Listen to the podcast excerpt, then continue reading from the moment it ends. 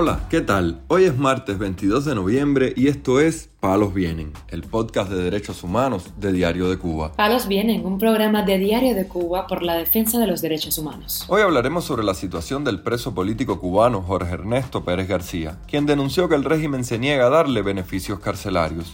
También comentaremos sobre el caso del manifestante del 11 de julio, Yurien Menéndez, a quien la fiscalía le pide 14 años de prisión. Por último, profundizaremos en las denuncias realizadas por presos políticos cubanos sobre las precarias condiciones con que conviven en las prisiones de la isla. Lo más relevante del día relacionado con los derechos humanos en Palos Vientos. Al prisionero político José Ernesto Pérez García, quien tenía relaciones de amistad con los miembros del grupo clandestinos, las autoridades penitenciarias le están negando la libertad condicional o pasarlo a un régimen de mínima severidad, según informó a Diario de Cuba Mercedes García González, la madre del recluso. Mi hijo cayó preso el 7 de enero de 2020 y ya cumplió más de la mitad de su condena por el supuesto delito de tráfico de drogas, lo cual nunca se pudo probar. Por ese motivo, le corresponde la libertad condicional, aunque sea que lo pasen a un régimen de menor severidad, pero siempre se lo niegan con cualquier argumento sin sentido, explicó García González. Uno de los argumentos que utilizaron para negarle sus derechos fue decir que él había tratado mal a un guardia porque éste le negó una llamada al padre. Pero es que el padre de mi hijo se encontraba en fase terminal y terminó por fallecer. Debido a ese intercambio de palabras con el guardia, lo castigaron seis meses. Ese plazo también ya se cumplió y nada. Todas mis reclamaciones a Fiscalía y los tribunales han sido en vano, añadió la madre del prisionero político. Pérez García fue condenado a cuatro años por tráfico de droga, en la misma causa de los miembros de clandestinos Panter Rodríguez Baró y Joel Prieto Tamayo, quienes recibieron condenas de ocho y seis años respectivamente. Por otra parte, Ailes Marcano Favelo, madre del joven prisionero político cubano Ángel Jesús Vélez Marcano, denunció este fin de semana que a su hijo le colocaron una cuchilla en uno de los libros que lee en prisión con el propósito de fabricarle otros delitos en el penal. Mi hijo el viernes tuvo la visita conyugal con su novia Lisandra Gil Villavicencio. Luego de regresar a la celda de aislamiento, le hacen una requisa, no sé en qué momento porque no me especificó. Y en el libro que él estaba leyendo, que ya había leído por tercera o cuarta vez, la historia me absolverá, había una cuchilla donde la introdujeron, porque mi hijo no tiene en su pertenencia ningún tipo de arma, ningún tipo de cuchilla. Hago responsable a todos los oficiales que están frente a estas celdas de castigo, celdas de aislamiento, al jefe de este establecimiento penitenciario, al jefe, al jefe del órgano de establecimiento penitenciario, por la salud de mi hijo. A mi hijo le subió mucho la presión, sufrió de, de un relevante ataque nervioso.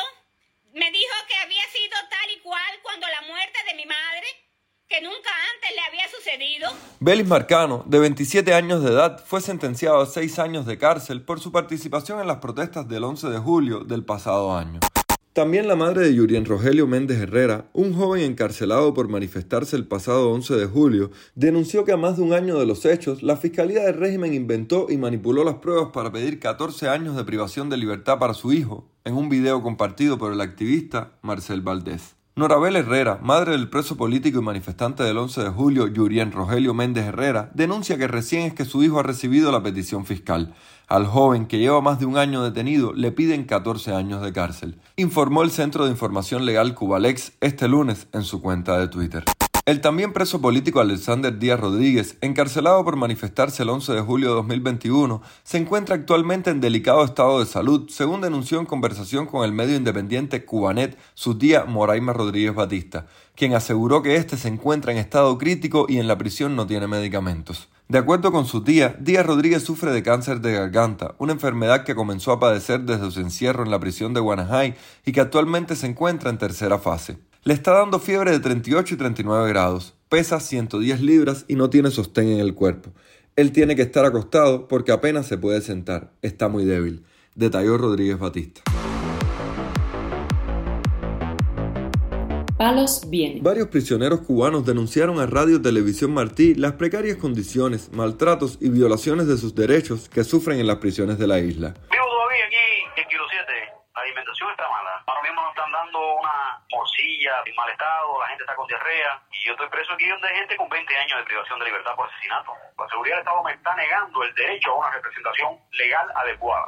Esto contó Fernando Vázquez Guerra, coordinador provincial de la Unión Patriótica de Cuba en Camagüey, quien se encuentra en la prisión de máxima seguridad de Kilo 7, ubicada en dicha provincia.